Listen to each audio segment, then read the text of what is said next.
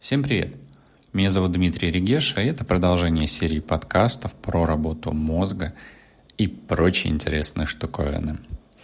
Про ваше бессознательное и сознательное в том числе.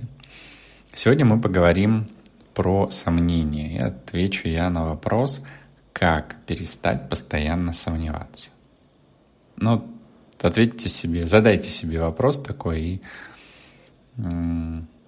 Попробуйте ответить на него. Вот как вам перестать сомневаться? Вообще сомневаетесь вы? И в чем вы сомневаетесь? В себе, в том, что вы делаете. А в вас сомневаются? Если сомневаются, а что было в детстве? А что говорили родители, когда были не уверены в ваших успехах или в том, что вы говорите – Начинайте вспоминать. Начинайте погружаться в ваше бессознательное и находить ответ на этот вопрос. Вот, собственно, один из э, способов, как перестать постоянно сомневаться, это найти причину этих э, сомнений. И можно взять э, для примера лист бумаги, лучше два формата А4, либо формата А3, а то еще побольше – Посередине можно написать вопрос, как перестать постоянно сомневаться, ну или просто причина моих сомнений, или почему я сомневаюсь. И начать выписывать на этом листе все, что придет в голову, выгружать на бумагу. Хаотично, беспорядочно для начала. Всего все. Все, что выгружается. Минимум минут 20, то лучше 30. И прям наблюдать за тем, что ваш мозг выгружает и что при этом приходит вам в голову, какие инсайты ну, или озарения, назовем это так, э, приходят вам в голову, и все это выписывать на бумагу. И вполне вероятно, что вы найдете причину ваших сомнений, с которой уже дальше можно работать самостоятельно или со специалистом. Очень хорошо, кстати, для выяснения причины сомнений и нахождение ответа на этот вопрос, э, очень хорошо с этим помогает нумерология.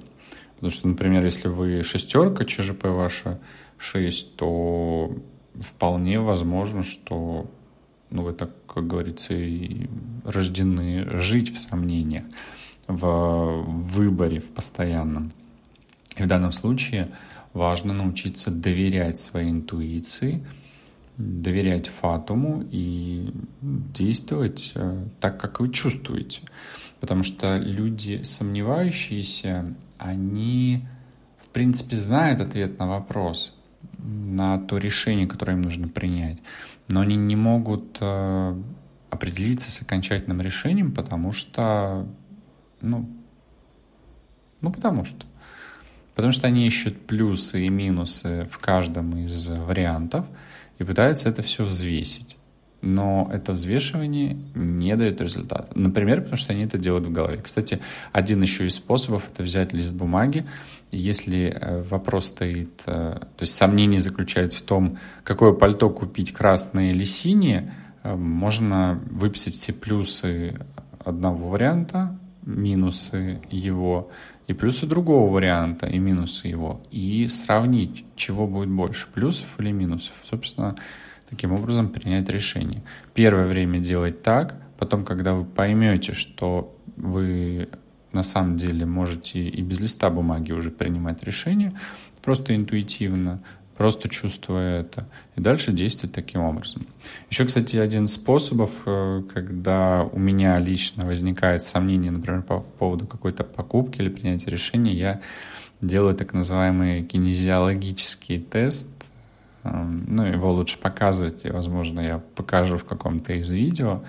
Э, и, и этот тест позволяет спросить у тела, а по сути это у бессознательного, стоит ли делать что-то или нет. Вот я так э, принял решение не делать татуировки, э, хотя я хотел очень сделать татуировку, но когда я спросил тело, оно на все тесты сказала нет.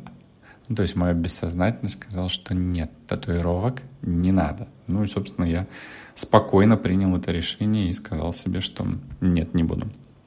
Еще влияет на сомнение то окружение, э, те, кто вокруг вас. Вот, кстати, с точки зрения нумерологии, если ваш главный аркан башни, 16 аркан, старший аркан, то для вас важно получать одобрение, признание вашей гениальности. То есть постоянно получать поддержку извне.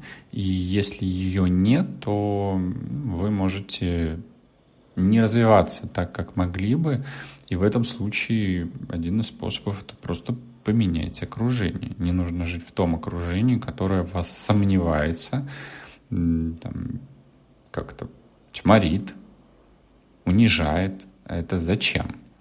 Это, кстати, недавно я говорил про то, почему люди ноют. Вот один из способов, если вы хотите перестать сомневаться или перестать ныть, это сменить окружение, которое поддерживает ваши негативные стороны. Также э, на сомнение влияет, э, ну или, скажем так, сомнение и самооценка связаны между собой. если человек сомневается в себе, то он обладает низкой самооценкой. И это может привести к разрушению, к болезням мышц, костей, суставов, лимфатической системы, а, жировой ткани, связок, а, фасции и так далее. И если у человека больная спина, а то и шея, скорее всего, то это может говорить о конфликте самообесценивания по интеллектуальному признаку, например, то есть человек считает себя недостаточно умным, не может определиться в чем-то, ну, может болеть шея или вообще поясница, как некий тотальный конфликт самообесценивания. То есть если есть такие проявления психосоматические, то задумайтесь вообще, зачем себя мучить и делать себе больно.